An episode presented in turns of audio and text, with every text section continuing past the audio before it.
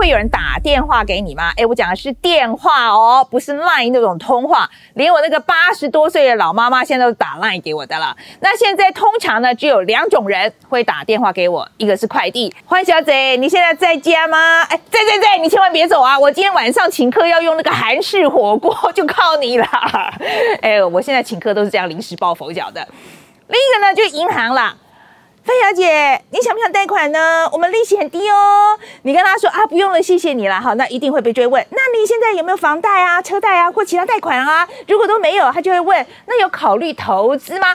拜托，借钱来投资，这逻辑不大对吧？要是投资失利还不出来，哎，好，那就算你真的要贷款好了，那。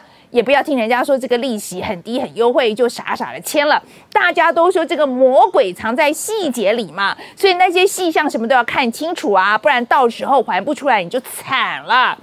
北在这个非洲的这个乌干达呢，哎，最近就为了这个贷款没有看细项这件事，一个头两个大。因为二零一五年的时候，乌干达想要扩建国际机场，就跟中国进出口银行贷了二点零七亿的美元。利息是百分之二，分二十年摊还，前七年呢是宽限期，就是只要付利息啊，你不用还本金的意思。那这个宽限期明年底就要失效了，乌干达才发现啊，这个利息加本金我好像还不出来哎，就想呢跟这个中国进出口银行来瞧一下。哎，结果他把这个合约拿出来仔细一看，才发现乌干达很吃亏。哎，这个合约里面啊，有一大堆这个有毒条款。总之就是还不出钱，可能就要拿机场来抵债了。那这个有毒条款是有多毒呢？低收入或者是开发中国家想要借钱，难道没有别的选择了吗？好，那我们来看看今天的这个新闻，这样看啊。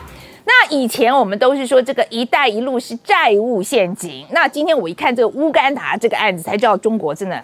好厉害啊！哈，那借钱给你盖机场可以，但钱呢，你要放在中国的单位。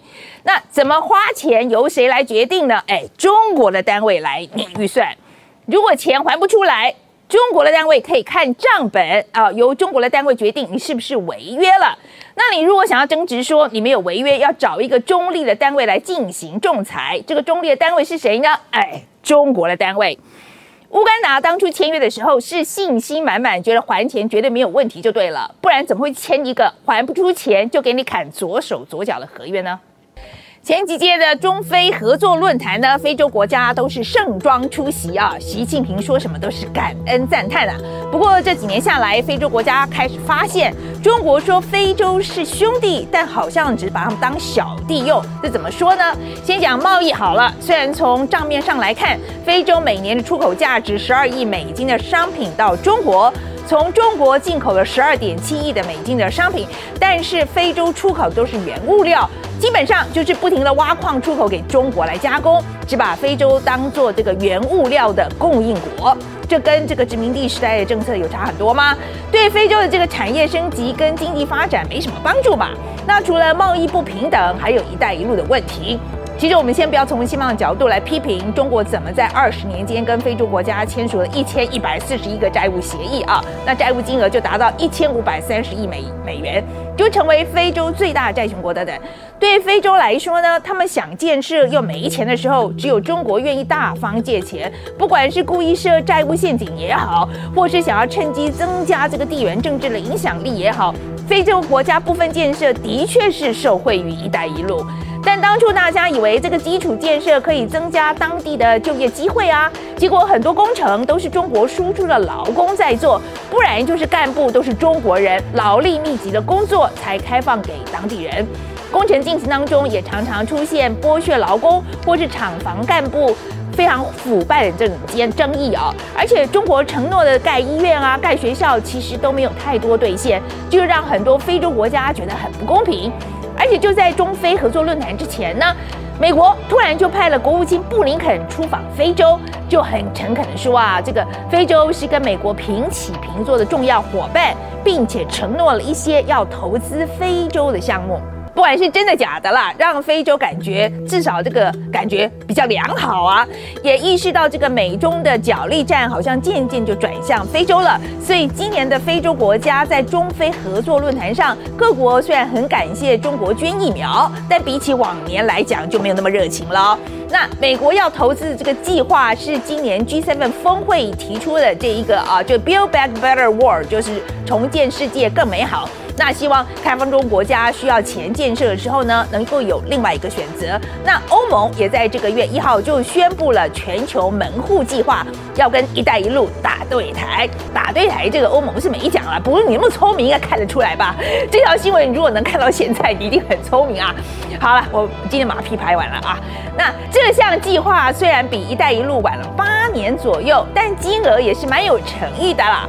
预计从今年到二零二七年间呢，由国际金融机构跟民间部门出资，募集三千亿的欧元，大概是台币九点四兆，来协助开发中国家来建设。